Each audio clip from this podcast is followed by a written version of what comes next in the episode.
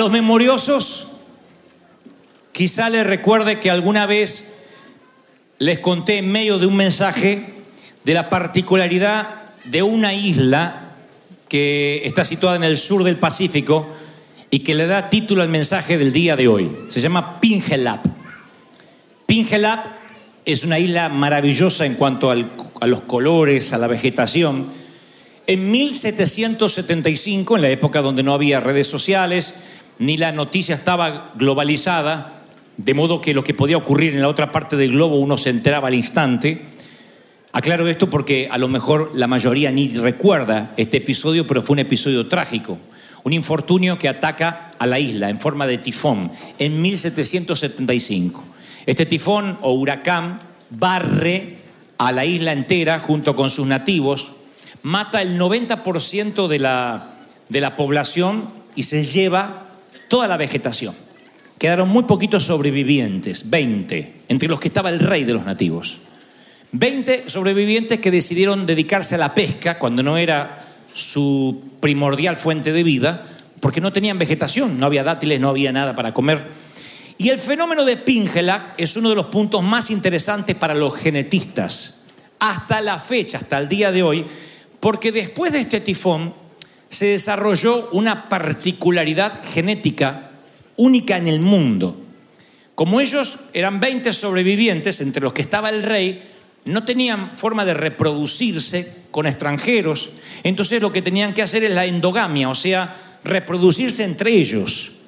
Y ese no hubiese sido el mayor problema, porque no necesariamente eran parientes, sino que el rey sufría una anomalía en los ojos, no tenía conos visuales, lo que se llama, en términos médicos, acramatopsia. Y eso significa literalmente acromatopsia, significa la cromatopsia de que no puede distinguir los colores, que no es lo mismo que el daltonismo, que uno confunde el rojo con el verde. Yo sé que a muchos de ustedes le pasa eso en las luces de los semáforos, no es que están infringiendo la ley. Como se reprodujeron con esta acromatopsia o daltonismo total, únicamente pueden ver en blanco y negro. Yo quiero que vean imágenes de la isla. Esta es la isla maravillosa, en una vista aérea, con una vegetación extraordinaria. La consideró Robert Zemeckis para grabar allí Castaway, la película con Tom Hanks. Y además de eso, la isla tiene la particularidad, insisto, que además de tener una vegetación maravillosa, la gente ve en blanco y negro la vida, como vamos a ver ahora en las imágenes. O sea, que obviamente ustedes ven en colores, ellos ven como la imagen que está allí en blanco y negro, que era la manera en que nosotros veíamos la televisión hace muchos años. Esto se debe a que se reprodujeron, la mayoría heredó el gen poco frecuente de este rey. Fíjense que uno de cada diez de esa isla tienen este gen y en el mundo es uno cada 30 mil. Los que vemos a color distinguimos 10 millones de colores diferentes porque tenemos 7 millones de conos visuales. 7 millones de conos visuales, por eso vemos 10 millones de colores nosotros. No es nada más los colores primarios. Y los daltónicos totales, o los que sufren esta anomalía, no tienen conos en la retina. Entonces, imagínense lo que sería una vida en blanco y negro. Así, por ejemplo. Una vida donde de repente todo pierde color. Qué pálido está Dante hoy. Eh, no, no hay color. Y una vida en blanco y negro, imagínense cómo sería si, por ejemplo, los enfocáramos a ustedes. Y si esto fuera la vida, si se perdiera el color, si se perdiera la magia de los colores, de la, de la multiformidad, si todo sería gris. Fíjense que todo es gris, como veíamos las películas del Far West, algunos en la niñez. Afortunadamente todos creo, quiero creer que vemos a color. Así que cuando vemos a color, todo tiene como mayor relevancia, más anchura, más profundidad. Esta gente está condenada a ver en blanco y negro, que tiene sus efectos colaterales negativos. Por ejemplo, muchas veces padecen hambre porque no se dan cuenta si los frutos o los productos están descompuestos, si están maduros. Ustedes pensarán, bueno, pero uno lo toca. Sí, pero cuando tienen que levantar una cosecha, uno levanta la cosecha de manera visual, no tocando cada fruto. Pero no se dan cuenta porque al ver los frutos, al verlos todos grises, no se dan cuenta si están pútridos, si están comestibles. Por otra parte, eso se suma de que al ver todo en blanco y negro, en no tener conos, eh, no tener conos visuales en la retina, no pueden trabajar con luz diurna. El sol les hace mal, como les suele suceder a la gente albina. Con esto acentuado obviamente a que no tienen filtros en los ojos. Entonces podrían quedar ciegos con la luz solar que nosotros disfrutamos, entonces tienen que trabajar de noche. Los genetistas van continuamente a Pingelab hasta la fecha para investigar este desorden porque les llama mucho la atención. Y lo triste del caso, que no hay lugar tan hermoso, tan lleno de vegetación y con colorido y con tanto colorido como Pingelab. Es maravilloso el lugar. Sin embargo, ninguno de los que están allí podrían decirte qué color es la grama, de qué color es el cielo, si está nublado o hay sol, no se dan cuenta. Primero porque no salen de día, no pueden. Segundo porque aunque salieran, no pueden distinguir los colores. Y cada vez que pienso en Pingelab, me pregunto cuántos de nosotros vivimos rodeados de milagros, de colores, y no los podemos percibir. Me pregunto cuánta gente conoce la presencia de Dios y después la tiene como algo natural, como casual. Y es un daltonismo mucho más grave que no tener conos visuales. Es cuando uno no puede ver con el alma, cuando el alma se pone gris. Para lo cual hasta el momento no hay tratamiento médico. No hay nada que pueda devolver a un alma gris los colores. Me pregunto cómo somos tan arraigados a que inmediatamente las cosas que ayer nos llamaban la atención hoy se nos vuelvan común. Mark Twain solía, perdón, Albert Einstein solía decir, hay dos maneras de vivir la vida. Una consiste en vivirla como si nada fuese un milagro. La otra como si todo fuese un milagro. Y yo me pregunto si acaso los hispanos no tendremos el mismo síndrome de creer que nada es un milagro, que todo tiene que ocurrir porque ocurre. Y nos perdemos montañas, picos nevados, y nos perdemos el mirar a nuestros hijos y alegrarnos, que hay gente que tiene vientres infértiles y no sueñan ni siquiera con algún día criar a un niño. Y de pronto uno tiene tantos privilegios y los da por sentado porque uno no ve. Se llama ceguera emocional, que es peor que la otra ceguera que se resuelve con a lo mejor con sistema braille para leer, con un bastón blanco, con un perro lazarillo. El gran problema es la ceguera emocional, porque uno cree que ve pero no mira, no no no se detiene. Y yo voy a la Biblia y descubro que Jesús vio lo que otros no veían. De hecho, el verbo y Jesús vio se menciona 40 veces en los evangelios, 40 veces, que no fueron, claro, las únicas veces que vio, pero por lo menos la Biblia destaca y vio a una mujer que sufría. Y yendo por el camino vio a unos mendigos que estaban leprosos. Y vio a la hija del centurión y vio al centurión desesperado. Y vio, yo veo que Jesús, viviendo la vida, no se le pasaba el vivir. La vida ocurría mientras que él vivía, aunque parezca una redundancia, porque podía ver. Y siempre que veía era movido por la compasión. Donde los demás veían un hombre paralizado, él veía fe. Donde los otros veían un traidor político, él veía un futuro discípulo. Donde los demás veían pecadores, él veía personas necesitadas. Donde los demás veían niños alborotadores, él decía, son niños que merecen acercarse a alguien, a un líder auténtico. ¿Por qué, señores? Porque el maestro era consciente. Yo veo a Jesús como alguien que veía a la gente. ¿Y qué nos impide ver? ¿Qué nos impide tomar conciencia de las cosas? Puedo resumirlo en una sola palabra, la agenda. Lo cual está bien, porque todos los momentos de nuestro día tienen una agenda. Tengo que hacer, tengo que decir, tengo que ir a buscar los nenes. Hay gente que tiene nenes en cuatro colegios diferentes, vienen de ahí, lo traen del colegio y dicen, ah, no, me traje el hijo del vecino, este no era, voy a buscar el otro, está corriendo. Muy difícil que uno vea. Es muy difícil que uno camine con todas las cosas que nosotros tenemos que hacer. Pero no es imposible aplicar o apretar el botón de pausa. Tenemos esa capacidad. Es imposible ver la necesidad ajena si uno está ensimismado en su propia agenda. Es imposible ver la necesidad de otro. Uno no la ve por mucho que uno se tope con ello. Es precisamente en ese momento en que perdemos la conciencia. Ahora, la persona que no está dispuesta a dejar de lado su propio egoísmo son como si se pusieran esas gafas de sol de espejo, ¿vieron esas que son espejadas? al revés. Entonces todo lo que ven reflejado son sus propias necesidades, sus propios problemas, un fenómeno psicológico que, no pueden ver la necesidad de los demás. Cuando uno empieza a tener ceguera emocional y se convierte en una persona ensimismada, digno, como si viviera en Píngela. ¿De qué sirve tener una vida en blanco y negro? ¿Saben cuánta gente en el afán de construir una casa pierden el hogar en el proceso? Y después es una casa inmensa con un ricachón adentro, solo, que tiene que pagarle a prostitutas de lujo para que le den compañía. ¿De qué le sirvió? ¿Saben cuánta gente acá tiene tres, cuatro empleos y dice, no, es que yo tengo que estar bien y ve a los hijos crecer en una cama? Porque cuando se van, el nene está acostado y cuando vienen está acostado de vuelta, porque ya es de noche. ¿Y de qué sirve perderte los hijos? No puedes ponerle pausa a la vida de tus hijos y decir, mira, en 20 años yo ahora voy a volar, pero en 20 años te vengo a ver crecer. Los hijos crecen, la, el tiempo no espera, es el único valor que no te lo van acumulando en el banco. Cada 24 horas tienes 24 horas para vivir. Mañana no te quedan dos de saldo que no usaste hoy. Se van. Y de eso, de eso se trata la vida.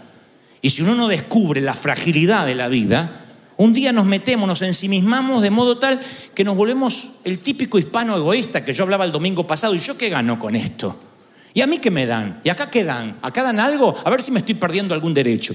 Y andar por la vida reclamando derechos, no digo que esté mal si al cabo son nuestros derechos.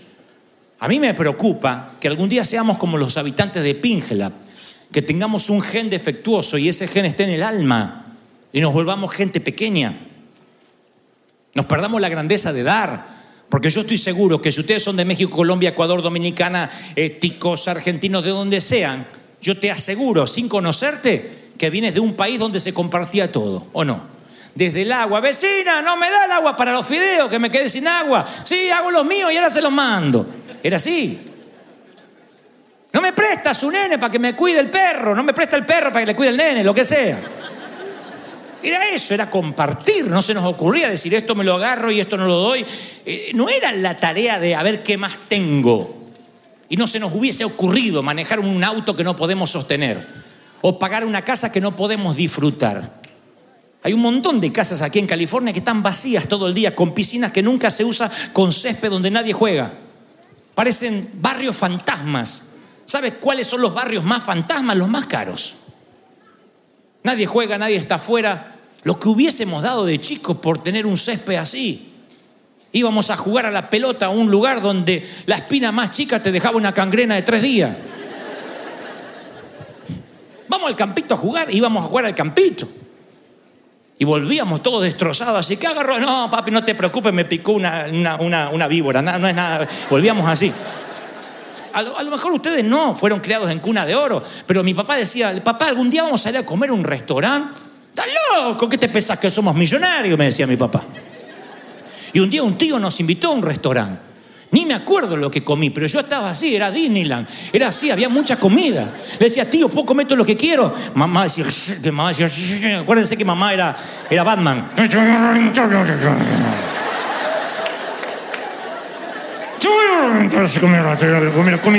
No comes la comida de tu madre venís a comer acá, desgraciada. Yo solo le entendía la ventriloquía de la vieja. De ahí se inspiró Batman para hablarle así al Joker.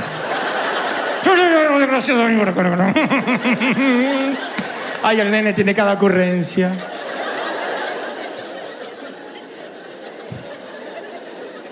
De repente acá salgamos a comer. Es algo natural.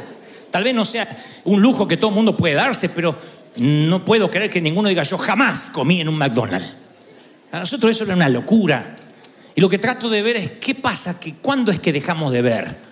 Dejamos de ver cuando uno está pendiente de su propia agenda. Y para amar y para ver, como veía Jesús, uno tiene que perder el control de esa planificación. A veces Dios nos hace desviar de nuestro camino, el camino que estaba en nuestra propia agenda, para que podamos tomar conciencia y no ser habitantes eternos de Píngela. Ustedes saben que Jesús fue un gran maestro. Y, cuando él quería explicar algo eterno, de modo que todo el mundo lo entendiera, indoctos, letrados, niños, adultos, él usaba lo que se llama parábolas, metáforas. Hay 50 de ellas, profundísimas, todas sublimes. Una, la más conocida, es el buen samaritano, que le ha dado nombre a clínicas, a lugares benéficos, hospital, el buen samaritano. Le ha dado nombre porque el buen samaritano, uno inmediatamente se rememora a alguien bueno, a alguien solidario, pero en los tiempos de Jesús, lo peor que podías usar para comparar a un tipo bueno era un samaritano, por lo menos al público que iba dirigida la parábola. Los judíos odiaban a los samaritanos. Es como decir la parábola de el buen nazi. Y se acercó el Führer, servidor de Hitler, y tuvo compasión. No, no, no, no ponga otro, no ponga, no ponga un nazi. El Señor elige cuidadosamente quién va a ser el solidario. Y cuenta la historia, lo van a ver ustedes en las escrituras, dice, bajaba un hombre de Jerusalén a Jericó, y apenas dice eso ya los ubica a los tipos y, a las hermanas ahí, a las señoras en tiempo y espacio, porque todo el mundo sabía que de Jericó a Jerusalén había unos 27 kilómetros que eran bravísimos. Era Ciudad de México a la una de la madrugada. Caracas, Bogotá, Buenos Aires.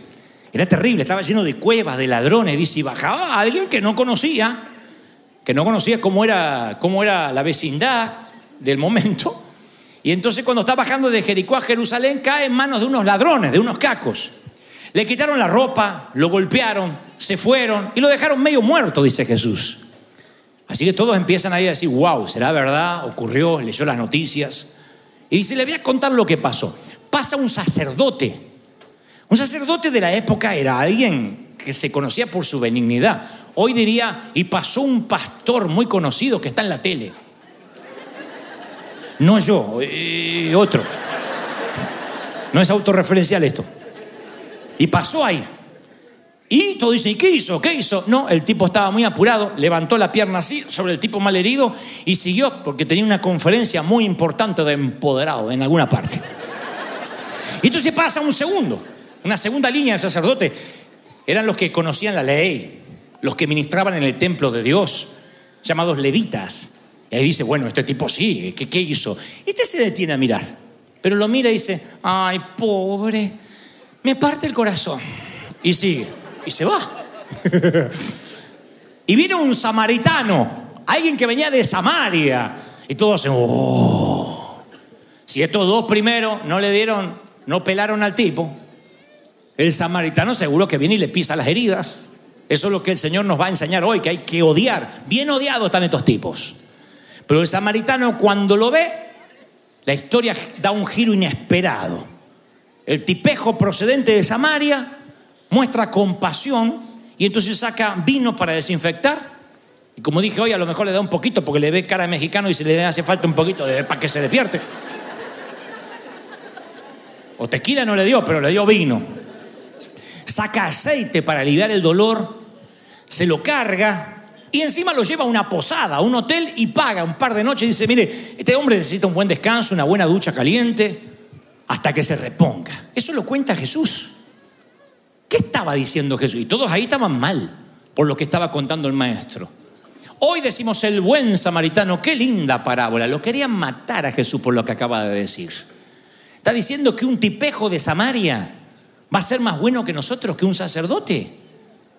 Cada parábola que contaba Jesús lo acercaba un paso más a la cruz. Esa gente cuando terminó el sermón no se fue a la casa diciendo, acordate vieja, ¿eh? esto de buen samaritano va a ser nombre de futuras clínicas. No fue eso. Decía, está loco este tipo. ¿O viste a quién puso de comparación? Eso no puede ser real. Un samaritano es una mala persona, así que nos está quedando mal, nos está haciendo quedar mal a nosotros. Y justamente eso buscaba el Señor. Abrirle los ojos a la gente que estaba escuchándolo y que se den cuenta que el más religioso, que el más devoto, el que no falta ningún domingo, el que siempre viene a la congregación y pone su siembra, a veces ni siquiera puede ver la necesidad del que tiene delante. Por muy agenda que tengas llena de santidad, no ves al que tienes delante si no abres los ojos. Eso es lo que estaba diciendo del Señor. Señores, por mucho que ustedes se congreguen hace 10 años acá, si ustedes pasan por alto la necesidad en una tienda, en alguien que duerme bajo un puente, ustedes no son mejores que un tipo, un nazi, que a lo mejor sí lo ayuda.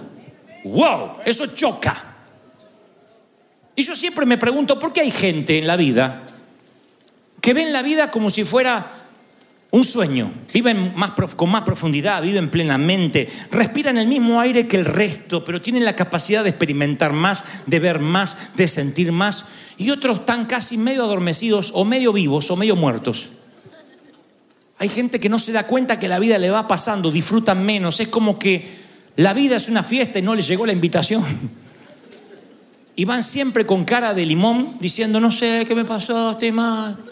Pero te compraste la casa, sí, pero al final ahora tengo que pagar un montón de seguro. Yo he visto gente amargada por te- tener que cargarle gasolina al auto. No sabe lo que estoy gastando ahora en millas. Oh. Y andaba en el mismo camión condenado que yo hace unos años. ¿Cómo fue que se olvidó? Estoy feliz de que prosperes. Y me encanta también prosperar. Por eso Leonardo da Vinci decía, el problema no es prosperar, el problema es que la gente promedio mira sin ver, oye sin escuchar, toca sin sentir, come sin saborear, inhala sin percibir y habla sin pensar. Hay gente que dice amar a Dios, pero su alma se empequeñeció porque no, no está asombrada. ¿Qué es la adoración? ¿Saben lo que nosotros hicimos hoy al inicio del servicio? Adorar. ¿Cómo uno adora? Con asombro. Se adora lo que se asombra. ¡Oh! Eso es adoración. La adoración no es.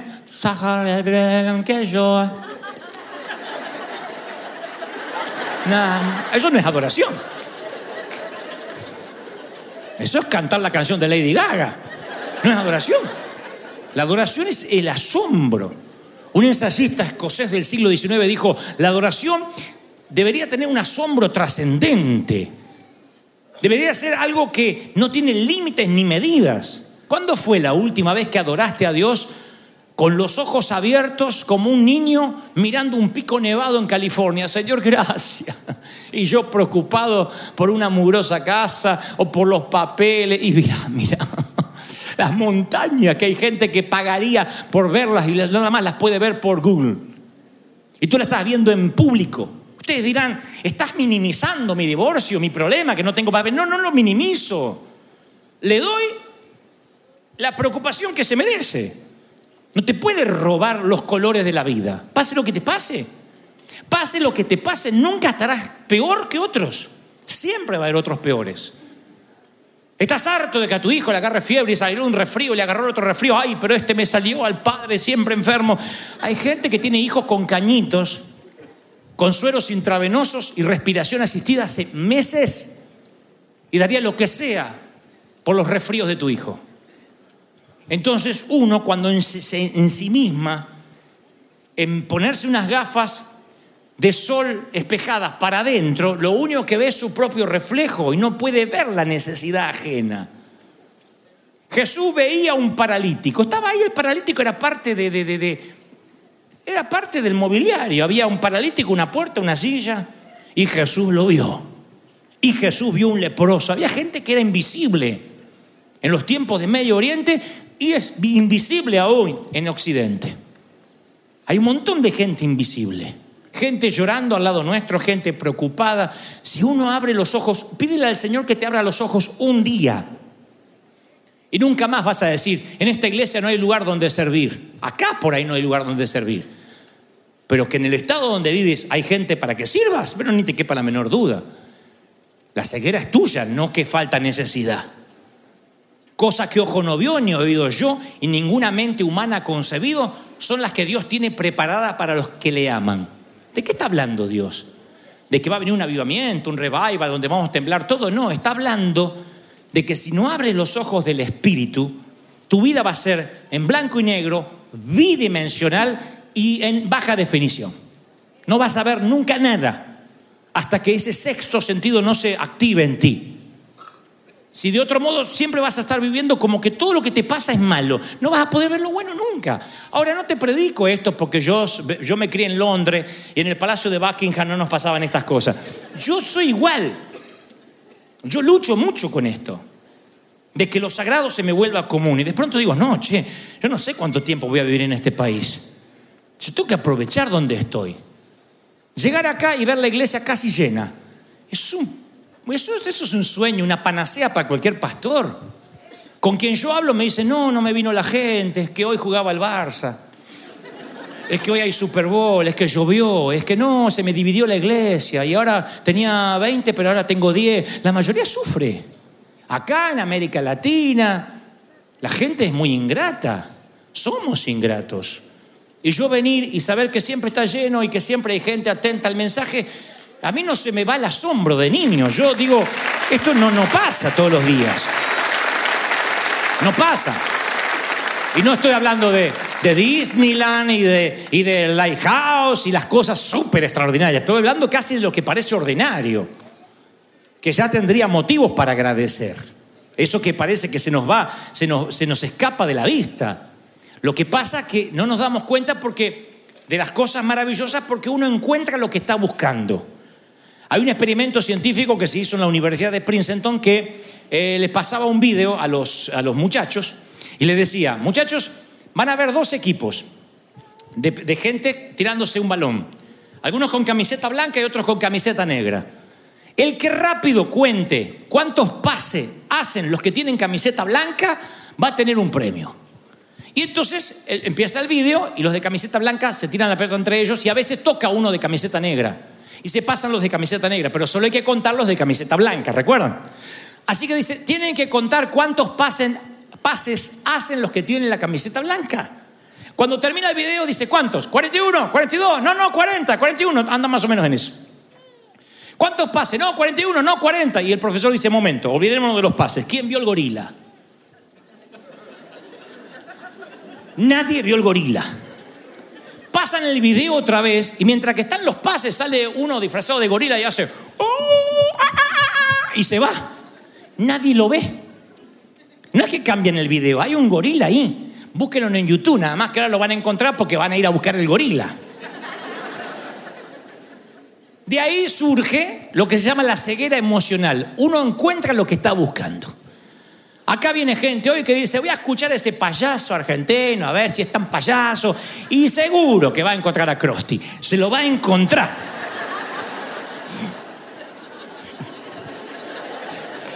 Pero, quien dice, yo voy a buscar bendición, que Dios me hable, porque si Dios quiere hablarme, va a hablarme por un burro, va a encontrarla. Uno encuentra lo que está buscando. Eso se llama tener una categoría cognoscitiva. Si tú no tienes una categoría, ¿saben lo que es una categoría cognoscitiva? Es cuando se abre un nuevo, ah, ¿cómo lo diré? Un nuevo nicho en la mente, algo que no estabas preparado. A ver si te pasó. Eh, te embarazas y de pronto dices, ¿me parece a mí? ¿O nos embarazamos un montón el mismo día? Ves embarazadas por todas partes. No es que se embarazado en todo el mismo corte de luz, como se decía antes. Es que antes no tenías esa parte cognoscitiva, no mirabas las embarazadas hasta que te embarazaste. Compras un celular y dices, uy, todos tienen el mismo, es que antes no habías visto. Hay una categoría cognoscitiva nueva que se abrió que ahora te hace enfocarte en algo, en un gorila que antes no veías. Bueno, para los milagros de la vida es lo mismo. Antes no notabas ciertas bellezas. Hasta que dijiste, wow, no lo había visto. No lo había percibido. Y se abre una categoría cognoscitiva nuevo para los milagros de la vida. Y cuando la vida la miras con asombro, vuelves a una segunda niñez. Yo no estoy diciendo recupera ese niño que se murió, sino el niño que el adulto intentó adormecer, que metió en un closet y encerró. Porque desde la cuna a la tumba nos presionan para que crezcamos, maduremos y dejemos las boberías. Y es cierto en términos de responsabilidad, pero no es cierto en términos de asombro. Cuando uno pierde el asombro de la vida, es tedioso el matrimonio, es tedioso tener hijos, es tedioso manejar eh, en, en- el freeway de Los Ángeles, es tedioso hacer filas en Disney, es tedioso todo, subirte un avión, tedioso todo se te hace. Si lo miras con los ojos de adulto. Cuando miras la vida con ojos de niño, ves lo maravilloso de Dios y ves fundamentalmente la necesidad. Kevin eh, es uno de mis hijos, él sufría de sonambulismo. Creo que sufría, si es que hoy no está dormido, pero siempre sufría. Yo no sabía lo que era el sonambulismo hasta que varias veces me lo encontré en pijama o en calzones abajo, abriendo la nevera y mirando así. Y es como los zombies, va así y dice, ¿qué pasa, hijo? Y va. Y entonces yo empecé a estudiar qué le pasaba. ¿Qué es el sonambulismo? Y descubro que es un desorden onírico, un, un- un desorden del sueño que ocurre entre el tercero y segundo ciclo del sueño. Para, para, como dije en el otro servicio también, para poner esto en palabras simples, te lo voy a poner como si todo el mundo fuera mi mamá y me diría, a ver, explícamelo con manzanitas. No estoy subestimando tu inteligencia, estoy subestimando mi capacidad de expresar. Esto es así. Cuando uno se va a dormir, se van apagando los switchers que conectan el cerebro, las terminaciones nerviosas con el cuerpo. Entonces, pum, apagas una pierna, apagas la otra pierna, pum, control de finter para que no te hagas encima durante la noche. Eh, empiezas a desconectar todo en una persona que no tiene anomalías. Te duermes y el cerebro deja la parte onírica, o sea, que sueñas que corres, sueñas que vuelas, pero el sonámbulo, en el sentido estricto de la palabra, no desconecta los músculos. Entonces lo que está ocurriendo en el sueño lo hace con las manos. Y si sueña que vuela, se levanta y hace así por toda la casa. Porque los músculos hacen que haga lo que está soñando. Entonces cuando descubrí esto, dije, ¿cuántos sonámbulos espirituales habrá en la vida? ¿Cuánta gente anda? Vengo a la iglesia de River. ¿Cuánto? Siempre me pregunté, ¿y no tendrán sonambulismo? Vieron que, eh, no quiero aburrirlos con esto, los niños nacen con una inocencia, se les llama inocencia edénica, del huerto del Edén. Adán y Eva no se dieron cuenta que estaban desnudos hasta que cobraron conciencia del pecado. Los niños tienen inocencia edénica. Hay hasta cierta edad que ellos pueden andar desnuditos. Bañame, papi. Y no se dan cuenta. Entonces uno le enseña el pudor. No, no, tapate. Nadie tiene que ver tus partes. ¿No? Porque los niños, si no, salen así por la calle, no tienen problema. La conciencia de la desnudez se lo transmitimos los adultos. Y está bien que así sea, por una cuestión de pudor y buen gusto. Pero después los niños adquieren una segunda conciencia y es la conciencia de que existe el sexo opuesto. Acuérdense cuando algunos de ustedes no tenían conciencia de que existía en términos eh, románticos el sexo opuesto. Sabía que había nenas si eras varón y sabía que había nenes imbéciles si eras mujer. Yo cuando digo esto me vienen algunos diciendo, no, yo siempre tuve conciencia, fui mujeriego desde que me acuerdo. No, hay una etapa donde las nenas eran esas molestias que uno no quería ver. Yo decía, ojalá que en el colegio echen a todas las nenas y nos quedemos los varones. Ese era el colegio ideal. Después uno dice, no, el ideal es que echen a todos los varones y yo sea el único entre todas las mujeres. Pero ahí es cuando cobras conciencia. Bueno, cuando cobras conciencia del sexo opuesto y además alguien te gusta y te enamora, todo lo haces consciente de la presencia de esa persona. Todo cambia. Uy, está ella. Uy, está él. Me tengo que comportar. Ay, no me lave los dientes hoy. Ay. ¿No? Uno cobra conciencia. Y la voz de la persona te calma. Aunque tu novio tenga voz de pito. No sabes lo que te amo, no sabes.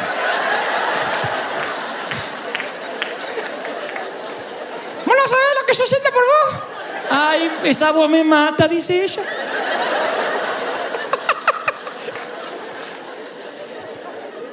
Peor que ella te diga, vení por acá, mi amor, vení. Y tenga voz de camionero, eso sería peor. Pero la voz te calma.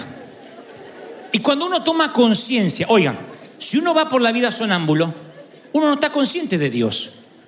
Entonces decimos, no, yo vengo a visitarlos Dios los fines de semana y no conocen su voz, no tienen conciencia de la presencia de Dios. Por eso pueden vivir en una dicotomía, en, doble vida, porque no están conscientes que Dios está hablando. Miren, eh, mientras que estamos acá, algo que no hubiesen soñado nuestros bisabuelos o tatarabuelos, están fluyendo un montón de ondas radiales, por ejemplo. En este momento está fluyendo un montón de noticias, un montón de cosas que, claro, dice, ¿por qué no las escucho? Están en el aire, en ondas. Pero si yo te diera un aparato de radio y te dijera, quiero que lo sintonices en 980 AM, toda la frecuencia que está ahora siendo emitida en los 980 mil hercios, lo escucharías. Yo lo único que te tengo que decir es sintoniza en 980 AM. Y ahí los 980 mil hercios que están volando por el aire llegan a través de tu receptor. Y ahí escucha las noticias. Argentina va a ser el próximo campeón del mundo, Messi va a ser siempre mejor que Ronaldo, México nunca le va a ganar a Argentina en ningún mundial de fútbol. La- las noticias verdaderas. ¿Cuándo lo estás oyendo? ¿Cuándo? Cuando te conectas. Ahora, si tú dices, pero no me anda la radio, ¿qué se siente? Estática. Parece que México va a ganar. No es confiable. Es estática. Dios siempre, el Espíritu Santo siempre está transmitiendo. Siempre. Y habla a través de las escrituras.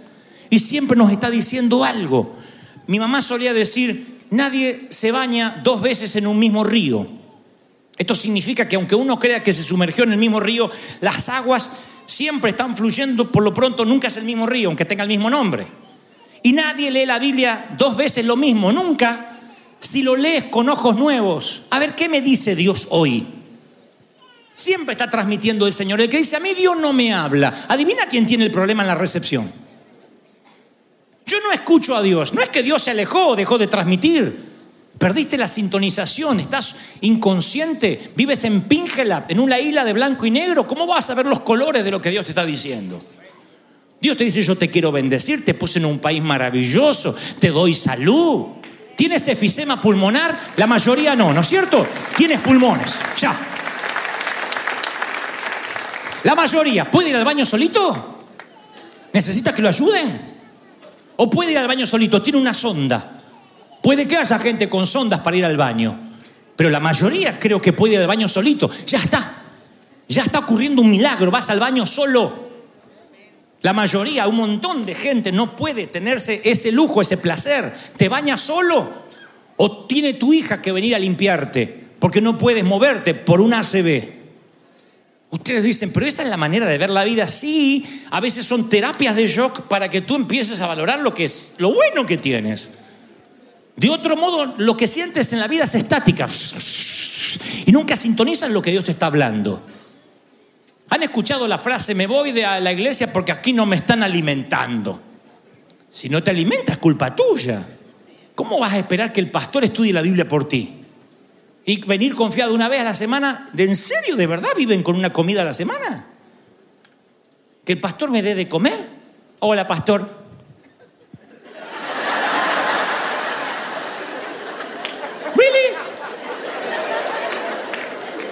No es mi culpa. Yo no voy a tirar eh, maní al hipopótamo. Así, no. Un mensaje mío, mil mensajes míos no pueden reemplazar las experiencias de primera mano cuando Dios te habla en tu oración, en tu vida privada, en la Biblia, ¿o no? Y acuérdense, somos lo que leemos. Una persona que no lee se le, descubre enseguida en la dialéctica, en la forma de hablar, en la capacidad de, transmitir. Y una persona que lee sin meditar, ¿qué me está diciendo Dios? Es una persona que traga sin metabolizar, sin digerir. Y va a terminar vomitando, porque lee la Biblia con ojos viejos. Yo me he dado cuenta que mis mensajes de hace 10 años atrás son diametralmente opuestos a los de ahora. No son malos, pero son otros. Porque yo antes hablaba de, de- de- cosas basadas en lo que yo había leído. Ahora hablo más de experiencias. Digo, Pedro caminó sobre las aguas y después cuento cuando yo caminé sobre las aguas de una economía frágil o de una salud endeble o cuando caminé sobre las aguas de la crítica.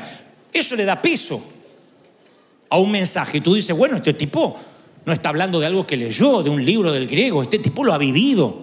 Esa es la diferencia entre la hipocresía y la credibilidad. Entonces, ¿por qué hay gente que no se congrega cuando tú le predicas? Esa es la pregunta de medio mundo. Yo, yo, yo sí quiero predicar, pastor, pero a veces siento que no, no tengo la oportunidad. Yo te voy a dar el proverbio, que te quiero que te lo grabes en tu corazón. No puedes vender un elixir para el cabello si eres pelón. ¿Se entendió la metáfora? Con perdón de los pelones.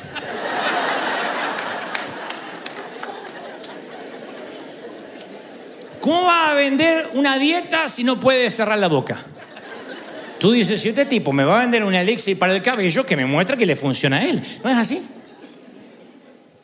No es así, no es, no es como calificamos a la gente un restaurante si los, si los camareros tienen las uñas limpias, si el peluquero está bien, aunque no se corte solo, pero si el peluquero está, eh, el, que está atendiéndonos en el salón de belleza, el peluquero está ayornado, bien peinado, elegante, tú dices, bueno, me da confianza. Si sale rascándose un piojo allí, dice, ¿qué quiere que le haga? Dice, epa. Entonces la gente no acepta al Señor porque nosotros vivimos ensimismados en nuestros problemas, estamos pelones y queremos que la gente acepte el, el elixir del cabello.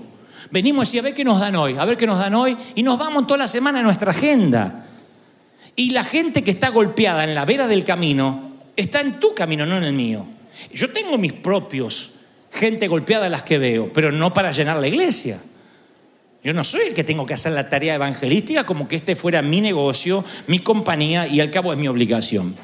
Esto surge en cada uno, en abrir los ojos y, no solo escuchar la palabra, ponerla por obra. Lo dijo el Señor, no se contenten con escuchar la palabra porque se engañan. Lleven a la práctica, porque el que escucha la palabra pero no la pone en práctica, fíjense en el ejemplo que pone Jesús, qué maestro que era para que todo el mundo entendiera. Más clarito, échale agua. Mira, el que escucha la, la palabra y no la pone en práctica es como que se mira la cara en un espejo y después de mirarse se va y se olvida de cómo era. O sea, está diciendo el Señor, te levanta una mañana así y dice, ay, no puedo creer, te quedó el perejil de la pizza de ayer.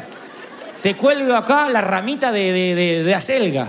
Y, "Ah", después me la voy a sacar, me la voy a sacar. Y te distraes con los chicos y te olvidas de lo que miraste en el espejo. Y andas todo el día luciendo tu diente verde. Y si hoy me miraba toda la gente, debo tener más caderas. No, el... la lechuga que no te sacaste. Eso lo dice el Señor. Se miró al espejo, vio que tenía cosas que cambiar y no las cambió. Se quedó con el defecto hasta el otro domingo. Pero el que se fija atentamente en el espejo, que da libertad y persevera, no olvidando lo que ha oído, sino haciéndolo, haciéndolo, recibirá bendición al practicarlo, haciéndolo. Alguien tiene que decir amén, ¿sí o no? Entonces nadie recibe crédito por ir a clases. Los créditos son durante el examen. Hay que hacerlo. Emprender y decir, bueno, esto lo voy a poner en práctica, voy a abrir los ojos, hay tanta necesidad.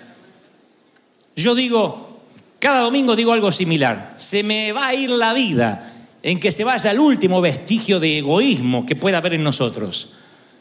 Y que entendamos que en este país estamos para traer un cambio, para hacer sal donde hay sin sabor, luz donde hay tinieblas. Y no a ver qué nos dan y a ver qué ganamos. Si logramos cambiar esa mentalidad, no hay límite, iglesia. No saben lo que podemos lograr. Podríamos ser una potencia aquí dentro de la Unión Americana. Si tan solo nos quitáramos el egoísmo.